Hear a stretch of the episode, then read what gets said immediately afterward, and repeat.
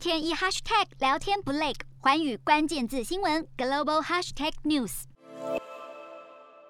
街上民众个个戴好口罩，不敢大意。菲律宾的新冠检测阳性率已经飙升到百分之四十六，是去年底的四倍多。因此，总统杜特地在六号下令，如果没有接种疫苗，出门就会被逮捕，希望冲高疫苗接种率。不过，现在菲律宾祭出新规，不打疫苗就不能乘车。因疫情，马尼拉目前已达三级警戒。交通部长图加德十二号宣布，人口约一千三百万的马尼拉大都会区，十七号开始实行不接种疫苗就不能搭车政策。大众运输工具包含火车、小型公车、吉普尼、飞机等等。菲律宾交通部就说，已经通令辖下位于全国的相关局处，务必确保交通场站的站务员只允许完整接种疫苗的旅客进站或买票。旅客进站前必须出示政府开立的纸本或数位接种卡，因健康因素豁免者也必须出示医疗证明。Omicron 变异株传播力强，入侵国境之后，菲律宾确诊病例激增，已突破三百万大关，还有五万两千多人病逝。不过，在一点一亿的人口中，疫苗接种率却不到五成，